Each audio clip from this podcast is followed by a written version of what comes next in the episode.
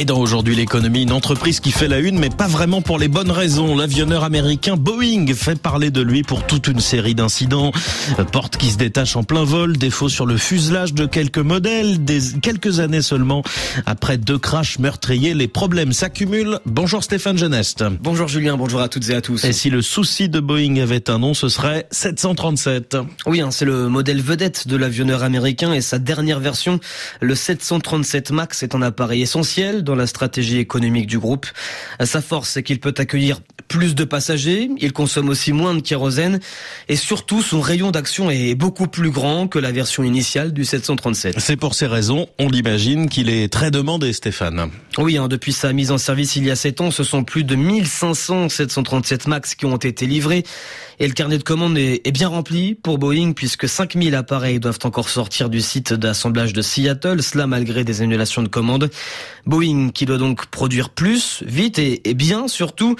Sauf que voilà, hein, avec les nombreux problèmes rencontrés sur ce type d'appareil ces derniers mois, la production du 737 euh, MAX, après avoir été ralentie, est à l'arrêt sur demande des autorités américaines.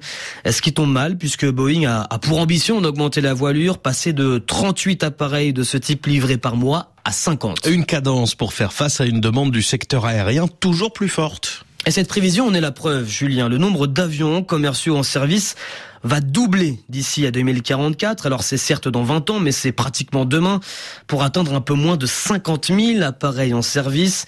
Et c'est un gros enjeu hein, pour les avionneurs, dont Boeing, être compétitif, efficace, réactif, mais aussi bon marché. D'autant que le leader mondial, l'européen Airbus, principal concurrent de Boeing sur le marché, répond également à ces critères. Pas question donc de se laisser distancer un peu plus. Alors justement, Stéphane, est-ce que c'est cette course aux parts de marché et à la vente qui est à la source des soucis de Boeing Et ça, Julien, c'est une très bonne question et peut-être une piste d'explication parce que certes, répondre à la demande, c'est une chose, mais il faut rassurer les actionnaires pour euh, leur assurer des dividendes confortables. Et pour être compétitif, Boeing a, a cette particularité de déléguer et de sous-traiter, notamment en ce qui concerne le contrôle qualité de ces appareils. Une négligence quant à cet aspect peut-être pourrait expliquer les malfaçons et les nombreux déboires du constructeur. En fait, c'est le dilemme des deux P, produire protéger, c'est-à-dire trouver un équilibre entre livrer beaucoup d'avions, on l'a vu, hein, l'enjeu est essentiel, mais aussi s'assurer en parallèle du maintien des standards de qualité. Et donc ça joue sur la santé de l'avionneur. Alors étonnamment, pour le moment, pas autant que l'on pourrait le croire. 2023 a été une année historique pour l'Américain en termes de commandes. Financièrement non plus, il n'y a pas eu de drame. Certes, à, chaque annonce de soucis techniques, l'action à Wall Street plonge.